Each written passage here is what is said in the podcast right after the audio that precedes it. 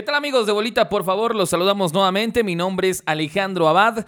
Para la gente que nos ve a través de Facebook y también quien nos escuchará en esta entrega del podcast a través de Spotify, que en un momento más lo tendremos ya disponible. Este es el episodio número 25 de este podcast de Bolita, por favor. Y bueno, vamos a hablar de muchos temas porque vaya que hubo bastante actividad en el mundo del fútbol y también en otros deportes porque terminé el Australian Open, porque hubo, hubo boxeo.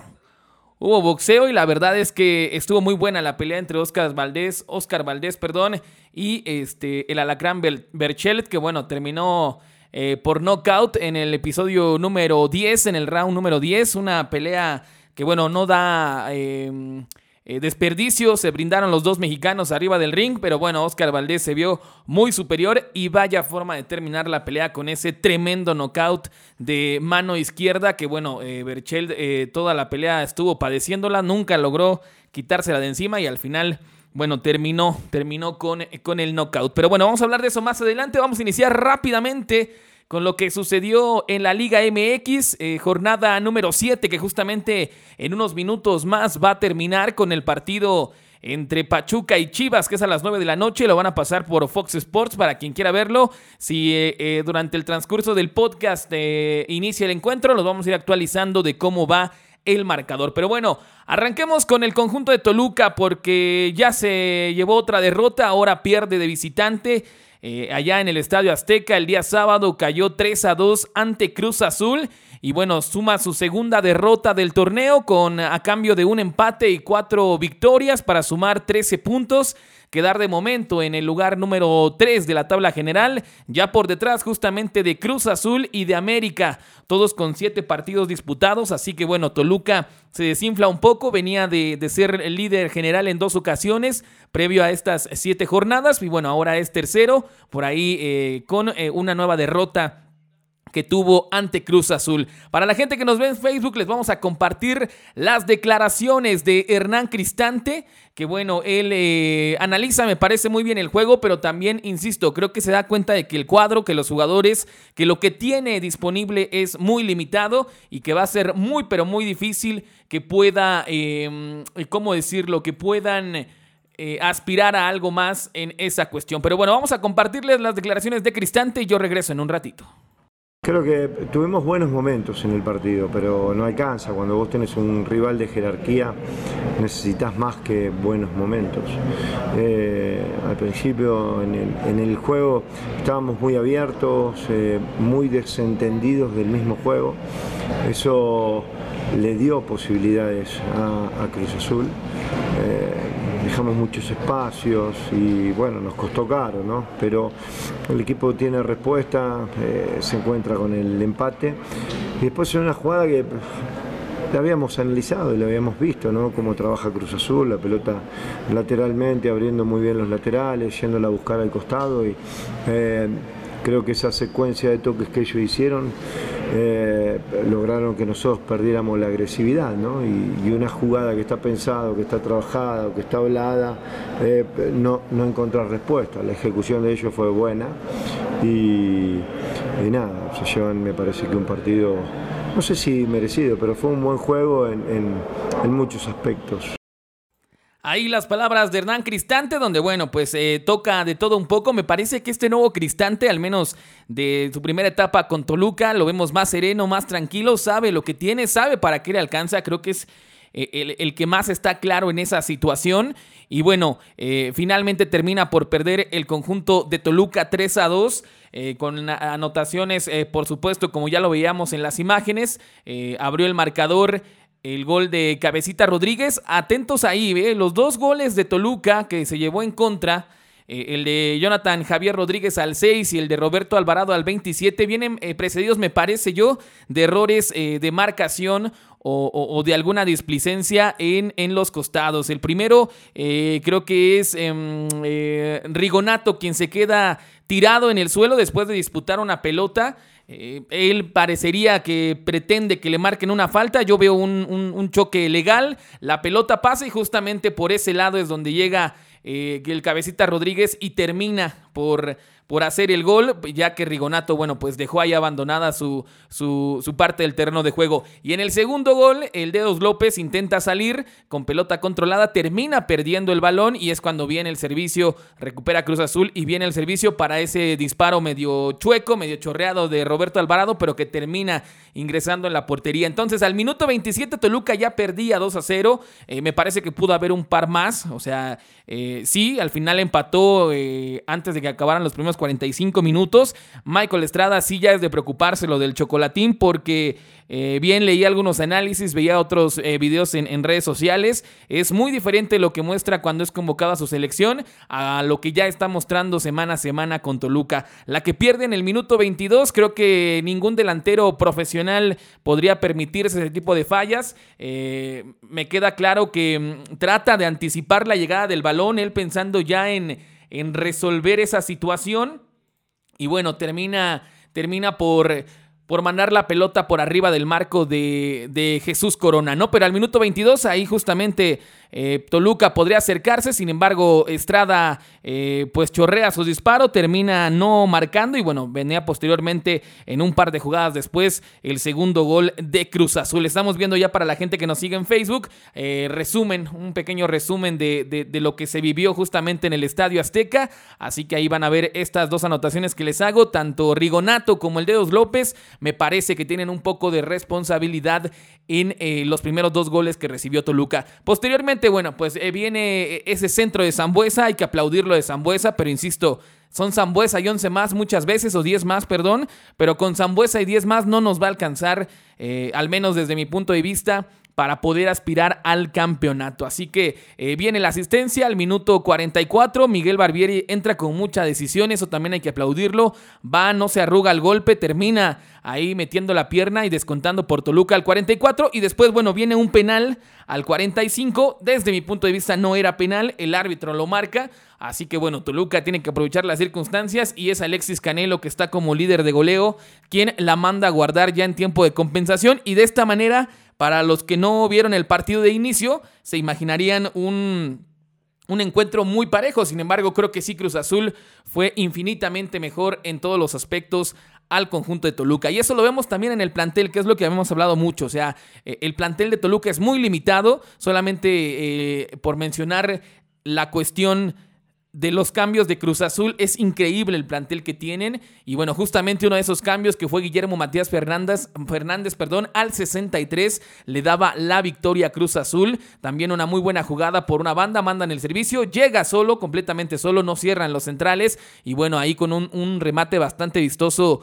para la televisión, pues manda la pelota a guardar y Cruz Azul así se llevaba la victoria 3 a 2. Lo que, los decía, lo que les decía de la banca, ¿no? Cruz Azul eh, te puede manejar de suplentes, que ingrese Walter Montoya, que ingrese Elías Hernández, eh, José Joaquín Martínez, eh, Yoshimar Yotun, seleccionado peruano, y por supuesto Guillermo Matías Fernández, que terminó por anotar gol. Eh, del lado de Toluca, bueno, pues creo que eh, Cristante hace lo que tenía que hacer, empieza con los cambios, al minuto 40 y 56, perdón, hace el primero, saca al Dedos López para meter a Salinas, buscando justamente esa proyección que tiene Salinas, llegar a línea final y mandar centros para un posible remate. Posteriormente ya ingresa al 68 Joao Plata por Kevin Castañeda. También lo de Kevin Castañeda eh, empieza a preocupar. ¿eh? Empezó muy bien el torneo, ha bajado, ha empezado a ser un poco gris. Eh, no, no, no a destacar como lo venía haciendo y termina siendo sustituido. Y finalmente al 80, bueno, pues ya con la desventaja en el marcador, Cristante quema todas las naves y manda a la cancha a Triverio por Estrada y también a Paolo Irizar por Baeza, el chileno Baeza, así que saca un contención, manda un delantero prácticamente para tratar de buscar cualquier remate en el área y estuvo a nada, la verdad que me dejó buenas sensaciones este chavo Paolo Irizar, no había tenido minutos, eh, lo dice también Cristante en sus declaraciones, que es complicado poder eh, meterlo en el esquema porque es muy similar en condiciones a Triverio y lo que vemos es que la primera opción de cambio para Cristante todavía es eh, Triverio, en este caso por la necesidad de ir eh, adelante en el marcador, pues bueno, le dio ingreso a los dos y casi en el 88 me parece, estuvo a nada de meter el del empate. Así que si, si Cristante le va a dar más minutos, creo que es un jugador que puede valer la pena. Y si ya viste que Triverio no te da nada cuando lo ingresas, pues dale la oportunidad al chavo que generó algunas de peligro. Y para finalizar este pequeño comentario de lo de Toluca, bueno, eh, la cuestión ahí bastante extraña de lo que pasó con el árbitro central, que termina evitando el tercer gol de Cruz Azul, ya en una jugada donde no había portero, donde el cabecita Rodríguez iba a definir a placer, eh, por una mala ubicación del mismo Nazareno termina golpeando la pelota en él y bueno, evita de momento el que era el tercer gol y el 3 a 0 de Toluca. Eh, en contra de Cruz Azul o a favor de Cruz Azul. Y bueno, esto nos recuerda de la primera derrota que había sufrido Cristante justamente contra Tijuana. También en algún momento eh, un 3 a 0 contundente. Y yo sí creo que más allá de que no, no, no es verle moros con tranchetes a todo, pero yo sí creo que ahora sí viene la parte importante de Toluca. Lo decíamos, hay que analizar el calendario que le ha tocado a Toluca. Y si tú no puedes sacar puntos eh, jugando contra Querétaro, contra Puebla, contra Necaxa, pues entonces se va a complicar mucho más cuando lo hagas con equipos que tienen mucho mejor plantel. Esta me parece que fue la primera prueba de Toluca con un equipo que sí es aspirante al título como lo es Cruz Azul y terminó perdiendo. Así que vamos a ver qué hace en los siguientes encuentros. Ahora va a recibir en la jornada 8 a Atlas, un Atlas que viene pues por la calle de la amargura y que tendrían que ser en teoría o en el papel al menos tres puntos más para el conjunto de Toluca. Así que eh, ahí estuvimos viendo un poco las, las, imágenes de, de, lo que fue el partido allá en el Estadio Azteca. Así que Toluca ahora va a recibir al Atlas el próximo sábado 27 de febrero. Esto va a ser a las 5 de la tarde. Tendremos la narración, por supuesto, aquí a través de Bolita, por favor. Después tiene que visitar a Tigres en la jornada número 9. Así que se va a hacer un partido bravo. Visita a San Luis, va a tener dos visitas seguidas, así que tiene que aspirar al menos a traerse puntos de esas dos visitas. Creo que San Luis podría ser también o entrar eh, dentro de los partidos que pudieran ser ganables. Así que serían tres puntos importantes lo de Atlas y estarían, sabemos que en la Liga MX con el nuevo formato que van a clasificar 12 a la liguilla, pues estaría muy cerca de lograr su clasificación. Que yo creo que eso sí va a pasar, de que Toluca va a clasificar a la liguilla, va a clasificar. Después que pueda ser aspirante al torneo, al título, yo lo veo imposible. Y no solo eh, por llevarle la negativa al equipo, por no apoyarlo. Lo apoyo y siempre lo voy a apoyar, pero me parece que estamos lejos aún en plantel de poder aspirar a un León, a un Tigres, a un Monterrey, al propio América que está de líder con un muy buen técnico como es Solari. Y, entonces ya en los partidos definitivos, en, los de cuartos de final, en una semifinal, a un partido, no a 17 jornadas, pues creo que ahí Toluca está en desventaja. Después recibiría Pachuca, también creo que un, encuentro bastante accesible para los de Cristante. Eh, después va a ir contra Puebla, así que se vienen partidos duros para el conjunto de Toluca. Ya en la jornada 13 va a visitar al conjunto de León. Ahí tal vez eh, Toluca ya tenga mucho más claro para qué aspira en cuestión de puntos y empezar eh, también a tratar de buscar nuevas variantes para perfilarse a la liguilla, que yo sí creo su deber tendría que ser clasificar entre los primeros ocho no ser de estos cuatro boletos adicionales que da la liga por la cuestión de la pandemia. Pero bueno, ahí está, eh, apuntamos, insisto, creo que hubo muchos errores en defensa, pero es la defensa que tenemos, no podemos esperar que eh, al término del campeonato Toluca eh, cambie por completo y, este, y te pueda ofrecer em, otro tipo de juego. Creo que es lo que tienen los Diablos y, finalmente tendría que, suceder así. Entonces eh, yo, yo sí creo que Toluca eh, eh, se le va a complicar un poco, pero bueno, estará en la fiesta grande y de ahí vamos a ver hasta dónde le alcanza. Yo veo difícil que pueda aspirar al título, pero al menos los números hoy lo ponen en esa posición, en esa posibilidad. Así que Toluca termina perdiendo 3 a 2 ante Cruz Azul, se queda en la tercera posición, atrás justamente de los Cementeros y de las Águilas del América. En más resultados, bueno, el conjunto de Atlético San Luis derrotó 1 a 0 a Santos, un Santos muy gitano, eh, da buenos partidos, gana en casa, pero las, las, visitas le cuestan bastante. El conjunto de Monterrey del cuadro de, mm, del Vasco Aguirre empata a un gol ante Necaxa. Juárez derrota 1 a 0 a Mazatlán. Cuidado ahí con el jefe Tomás Boy. Me parece que no tarda mucho en que si no levante el barco de los de Mazatlán, me lo terminen cepillando. Como ya decíamos, Toluca pierde ante Cruz Azul. América con polémica arbitral incluida eh, que también se está definiendo ahí en los escritorios, la posible alineación indebida de Federico Viñas. Termina aún así llevándose, al menos en la cancha, los eh, tres puntos, derrotando 2 a 0 al conjunto del Atlas, que la verdad lo del Atlas es una pena, una afición muy noble, muy buena, pero cómo le ha costado tener un equipo competitivo eh, a lo largo de su historia. Finalmente, León derrota de visita 1 a 0 a Pumas, otros Pumas que están por la calle de la amargura.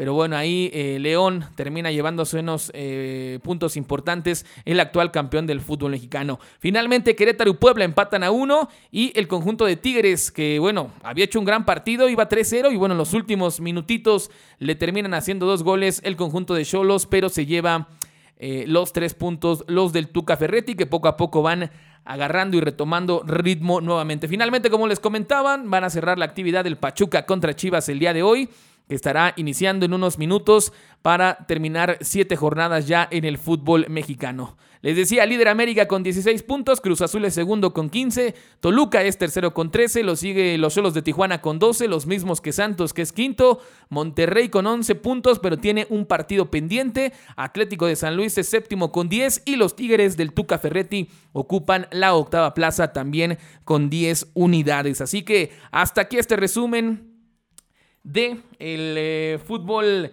mexicano. Vamos a ver cómo sigue eh, pues eh, llevando el trabajo Cristante. Me parece que ese es el nivel real que, podrá aspirar el Toluca.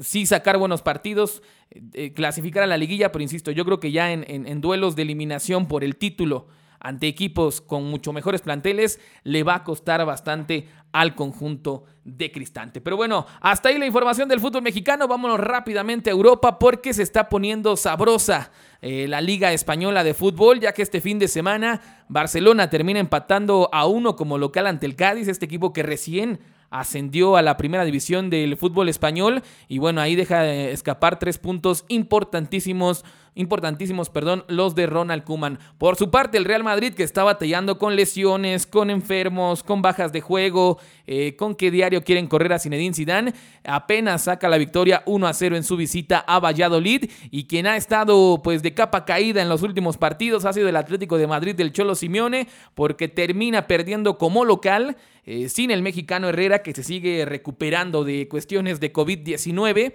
termina eh, perdiendo ante Levante 2 a 0, sigue siendo líder, pero ya se puso sabroso eh, la pelea justamente por, por el trofeo de la Liga Española, parecía que tenía una ventaja muy importante sobre Real Madrid y Barcelona, ahora también ya se mete a la contienda Sevilla, que es tercero, ganó el día de hoy.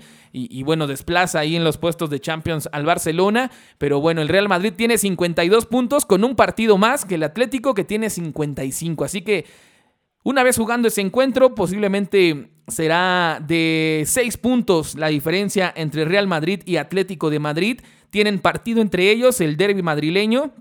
Así que un nuevo tropezón del Atlético y una racha positiva del conjunto del Real Madrid podría apretar sin duda, sin duda, la Liga Española de Fútbol. Así que de momento el Atlético sigue comandando España con 55 puntos, pero ya únicamente con 3 unidades de ventaja sobre Real Madrid. Y también aplaudir lo del Sevilla porque ligó cinco victorias consecutivas, lo que les decíamos, cerró la jornada derrotando 2 a 0 a los Asuna, así que el conjunto eh, pues eh, español, tratando también de meterse, de asegurar Champions. Sabemos que son cuatro boletos directos. De momento iría a la siguiente edición de la Champions League el Atlético de Madrid, el Real Madrid, Sevilla y Barcelona. Barcelona también que tiene un partido pendiente por disputar, tiene 47 puntos hasta el momento, así que tiene que apretar si es que no quiere quedarse sin Champions para la siguiente temporada. Eso fue lo relacionado a la serie, a la Liga Española de Fútbol. Vámonos rápidamente a Italia y hablemos ahora de la Juventus porque también cerró hoy la jornada 23 derrotando 3 a 0 al Crotone. Hace unos momentos estábamos viendo la repetición del encuentro y bueno, Cristiano Ronaldo como siempre haciéndose presente en el marcador, firma doblete al 38 y al 45, los dos goles de cabeza, el segundo espectacular porque saca el disparo, el portero rechaza, el portero del Crotone rechaza y de inmediato pica el corazón del área, mandan el servicio y bueno, se eleva de forma impresionante, pica la pelota y la manda a guardar. Finalmente, Weston McKenney al 66 le daba la victoria a la Juventus, tres puntos de oro para el conjunto dirigido por Andrea Pirlo porque eh, de momento los pone en el tercer peldaño del calcio italiano con 45 puntos. Tienen un partido menos, un partido pendiente que tienen que jugar con el conjunto del Napoli de Gennaro Gattuso que se ha venido desinflando estrepitosamente y que bueno, el Chucky Lozano está lesionado y va a tardar bastante para regresar a la actividad. Entonces la Juve 45 puntos, 22 partidos. Está a 4 puntos del, del, Milan, perdón, que tiene 49. Ellos ya tienen los 23 encuentros jugados y está de momento a 8 puntos del líder que es el Inter de Milán. Mi Inter de Milán que desde que llegó Lukaku allá eh, me subí ese barco e indudablemente es lo único que le queda al Inter la liga, ya lo eliminaron de la Champions, ya lo eliminaron de la Copa y si Conte quiere seguir dirigiendo este gran equipo, que creo que le armaron un gran equipo, tiene que ganar la liga. De momento en el derby de Milán se impuso justamente al Milán 3 a 0 con goles de Lukaku, de Lautaro Martínez. Eh, no recuerdo quién hizo el tercero, pero la verdad es que se vio la diferencia de planteles. Eh, Milan ha hecho, un gran, ha hecho un gran torneo con jóvenes, con jugadores muy jóvenes y bueno, con la ayuda de Zlatan, pero bueno, Zlatan también ya es un jugador bastante, bastante veterano que no siempre te va a poder salvar los partidos. Fue doblete de Lautaro Martínez al 5 y al 57 y uno más, el de Romelu Lukaku al 66, el belga que es una bestia, ya su gol número 17, por cierto, eh, Cristiano Ronaldo ya llegó a 18, así que eh, el, el campeonato de goleo en Italia, vaya que va a estar reñido hasta las últimas instancias. De momento, como les decíamos, Inter líder, pero pues el conjunto de la Juventus no quiere abandonar la posibilidad del título, así que ya es tercero y vamos a ver cómo cierra eh, la Serie A italiana porque se va a poner muy sabrosa. Yo creo que finalmente se va a acabar de imponer el Inter de Milán y se va a llevar el Scudetto. Vámonos ahora a Inglaterra porque hubo acción también. Hoy terminó la jornada de la Premier League con el resultado positivo para el Crystal Palace 2 a 1 sobre el, sobre el Brixton, perdón. Y bueno, ahí también eh, con resultados interesantes con un Manchester City que no suelta la cima y que me parece que ya no la va a soltar y que Pep Guardiola va a volver a ser a los ciudadanos campeones de Inglaterra y que está aspirando a la Champions League y que están jugando muy bien y que llevan 18 victorias consecutivas en todas las competencias y de verdad lo de eh, Pep Guardiola creo que es un justo, eh, una justa recompensa para lo que ha hecho ya prácticamente en cinco temporadas con el conjunto de los ciudadanos y que bueno, sabemos que se le ha negado lo más importante que es la Champions, pero con todo lo que ha pasado, creo que hoy, al día de hoy, eh, es, es, favorito a poderse llevar el título de la Champions League. Pero bueno, justamente el City derrota de visita 1 a 0 al Arsenal, un Arsenal de Michael Arteta que también está a la baja, que anda en media tabla, que no ha sido el proyecto que esperaban con la inversión que han tenido y que me parece que ahí eh, pudiera acabar la temporada el técnico, pero seguramente para el siguiente año vendrá uno nuevo. El Manchester United, que no quiere perder la liga, derrota 3 a 1 al Newcastle con, eh, por supuesto, eh, una, muy buena, una muy buena actuación, perdón, un gol de Bruno Miguel Borges Fernández de penal. Este portugués que la verdad le cayó como anillo al dedo al Manchester United que me sorprendió que no estaba en el radar y seamos honestos, no era un jugador eh, que, el mundo lo estuviera viendo, lo localizó muy bien. El conjunto del Manchester United pagó muy buena lana por él y ha rendido cada centavo al conjunto del Manchester United que va a tratar de seguir peleando la liga con el City y estos tres puntos le ayudan muchísimo. El, el, equipo que sí ya se desplomó, el Tottenham pierde 2 a 1 contra el West Ham, los de Mourinho ya le dijeron adiós eh, a la Champions League. Están sufriendo van a tratar de hacerlo lo mejor posible para aspirar a Europa League, pero sin duda, pues el, el proyecto Mourinho me parece que está quedando a deber. Y finalmente, el Chelsea empata con el Southampton. Los de Thomas Tuchel, eh, pues sigue invicto, pero deja ir puntos importantes para asegurar su posición en Champions la siguiente campaña. Y finalmente el Everton de Carlito Ancelotti, con un gran pase de James eh, Rodríguez, de este colombiano que a mí me encanta como jugador. En el Real Madrid no lo quiso Zinedine Zidane, vaya usted a saber por qué. Pero bueno, pues ahí no, no, no lo quiso y, termina eh, dando esa asistencia para el primero del partido y bueno, posteriormente imponerse a Liverpool, un Liverpool de club que se ha desinflado estrepitosamente entre lesiones, entre que no se le han dado las cosas y en los últimos cinco partidos de la Premier League ha perdido cuatro y ya es sexto de la tabla con 40 puntos, se encienden las alarmas en Liverpool. Está a 19 puntos del Manchester City, la liga ya se fue está con vida en la Champions League, derrotó de visita 2 a 0 al Leipzig de Alemania, creo que va a avanzar a cuartos de final, así que lo que le queda a los de club es tratar de recuperar a los eh, máximos o al mayor número de jugadores para si te toca competir por el título de Champions, tengas a tu mejor plantel disponible y por supuesto aspirar también a quedar entre los cuatro primeros de la tabla para tener Champions League la siguiente campaña. ¿Cómo va la Premier League? Manchester City es líder después de 25 partidos con 59 puntos. 10 puntos de ventaja sobre el Manchester United que tiene 49. Insisto, creo que va a ser muy complicado que alguien le quite la liga Premier al conjunto del City. El tercero es el Leicester City con 49. Eh, la gran sorpresa del torneo es el West Ham que ocupa la cuarta posición con 45 puntos seguido del Chelsea con 43. Recordar que los primeros cuatro lugares van a Champions de forma directa. Posteriormente tienen boleto el quinto lugar a la Europa League y eh, ese quinto lugar ahora lo tiene el Chelsea con 43. Y el Liverpool, ojo aquí, Liverpool es sexto con 40 puntos. De momento fuera, fuera el próximo año de competiciones eh, pues internacionales. Así que sería difícil después de lo que ha venido haciendo Club, que ya los hizo campeones de la Champions, que ya los hizo campeones de la Liga, que ahora estén batallando bastante para poder estar al menos entre los primeros cuatro clasificados. Pero bueno, hasta ahí, hasta ahí la información de la Premier League. Ya hablamos del fútbol europeo, de España, de la Serie A y también de la Premier League, donde, bueno, pues hay, hay líderes momentáneos. En España el Atlético, en Inter el, perdón, en Italia el Inter de Milán y en Inglaterra el eh, pues grandioso equipo de Pep Guardiola, el Manchester United. Pero bueno, hasta ahí dejamos el fútbol.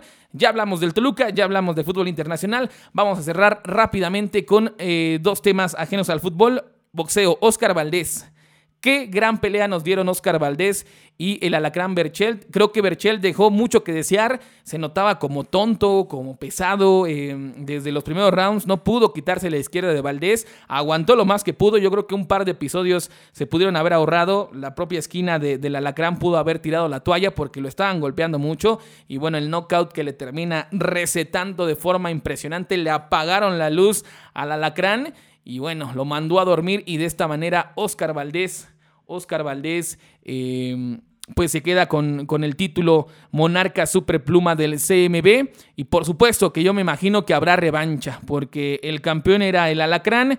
No va a dejar que le quiten su cetro así de fácil. Y seguramente en cuanto se recupere, le pedirá la revancha a Oscar Valdés, que es, es este, ya tiene, eh, ya trabaja con la esquina del Canelo Álvarez, con los hermanos Reynoso. Así que creo que este chavo eh, va a tener muy buen nivel y sin duda van a ser sus peleas de las que más siga el público mexicano. Eh, a pesar de la pandemia, eh, sabemos que el deporte tiene que seguir y por supuesto el boxeo es un deporte que en México es muy seguido. Así que quien no la vio, busquen la repetición. Creo que TV Azteca la, colgó completa en, su canal de YouTube. Eh, vale la pena. La verdad es que fue una muy buena contienda. Y bueno, finalmente Oscar Valdés se lleva, se lleva eh, ese título eh, del Consejo Mundial de Boxeo. Así que nada más ahí la mención de esa gran. Teníamos, tenía mucho, o al menos yo, que no generaba expectativa el boxeo. El Canelo eh, pelea este fin de semana en Miami, en el estadio de los Delfines. Pero bueno, sabemos lo que envuelve la carrera del Canelo y que seguramente terminará por ganar. Ojalá en algún momento realmente sea una contienda, pues que le signifique. Mm, eh, mayor dificultad y eso lo obligue a dar un mejor espectáculo. Pero bueno, de momento sabemos que siempre un mexicano en el ring es eh, eh, pues seguridad de espectáculo y de muy buenas peleas. Así que felicidades Oscar Valdés, de verdad Excelente función, gran knockout y bueno, esperar que el Alacrán Berchelt se recupere y por supuesto estoy seguro, se lo firmo, que va a haber revancha de estos dos grandes púgiles mexicanos. Bueno, eso fue el boxeo, cerramos esta entrega del episodio 25 de Bolita por favor el podcast con el resultado del Australian Open donde bueno, pues eh, Novak Djokovic, el serbio Novak Djokovic derrota en la gran final por 7-5, 6-2 y 6-2 al ruso Daniil Medvedev, un ruso que venía con racha de 12 victorias consecutivas en todas las competencias que había disputado. Y bueno, se topó con el número uno del mundo, el serbio Novak Djokovic, que jugaba su novena final en Australia. Y de las nueve y de las ocho anteriores había ganado las ocho, suma su noveno título, logra, perdón, llegar a 18 títulos de Grand Slam, se pone a dos de los máximos ganadores que son Rafael Nadal y el suizo Roger Federer con 20, así que yo creo que no solo los va a alcanzar, sino seguirá siendo una carrera parejera hasta que terminen las carreras de estos grandes tenistas que han marcado época. Estaba leyendo que de los últimos 70 títulos de Grand Slam en, los cuatro torneos que se hacen al año, eh, el, el, Big Three, como se les conoce, Djokovic, Nadal y Federer, han ganado 58. 58 para que de verdad dimensionemos la magnitud del nivel de estos tenistas. Eh, y, los otros 12 torneos, bueno, por ahí Andy Murray, Babrinka, eh, Sasha Zverev, pero es muy complicado en esta era que todavía haya alguien que pueda eh, no permitirles ganar al menos un título de Grand Slam al año. Sabemos que Roger Federer es el más veterano y no tardará mucho en retirarse. Eh, buscará romper su récord de 20. Va a regresar para, para la temporada de Arcilla. Eh, no estuvo presente en este torneo. Y bueno, Nadal también me parece que no pudo mostrar su mejor versión, pero sabemos que Roland Garros para él es uno de sus torneos predilectos y sin duda creo que Djokovic los va a alcanzar con los 20, pero también creo que los tres van a superar esa marca. 21, 22, 23, el que usted quiera, van a seguir ganando. Así que Djokovic, campeón del Australian Open, quien lo haya visto también, gran tenis de madrugada, lo pasan por ESPN, pero vale la pena de pronto, este, de pronto pues también poder pues ver, ver tenis, eh, aunque sea de madrugada. Y justamente eso fue en la rama femenil, en la rama varonil, perdón, pero en la rama femenil, eh, pues Naomi Osaka derrota 6-4 y 6-3 a Jennifer Brady, la estadounidense, y bueno, la japonesa eh, gana su cuarto título de Grand Slam, una jugadora que tiene mucho futuro y que aquí sí yo creo que Serena Williams, quien ha intentado romper, eh, ganar, me parece, su título número 24 de Grand Slam, va a ser difícil que lo logre porque hay muy buenas tenistas, está Simona Halep, eh, está la misma Naomi Osaka, en fin, otras tenistas que, en los últimos tiempos, Ashley Barty, que es la número uno del mundo. Eh, entonces creo que sí, eh, Serena Williams tiene que, aplicarse, ponerle todo en alguno de los cuatro grandes para tratar de romper su marca y pasar a la historia, pero la va a tener muy complicada porque créanme que el tenis femenino tiene muy gran nivel. Así que Naomi Osaka, la japonesa, se lleva el título de Australia y derrota en la final a Jennifer Brady 4-6 y 6-3. Hasta aquí, hasta aquí dejamos el podcast. Eh, para la gente que nos ve en Facebook, muchas gracias por acompañarnos y en unos minutitos más lo van a tener disponible a través de Spotify y Anchor FM. Fue un placer acompañarlos, yo soy Alejandro Abad, nos escuchamos y nos vemos en una próxima entrega de Bolita, por favor, el podcast. Eh, que estén muy bien y nos encontramos muy pronto.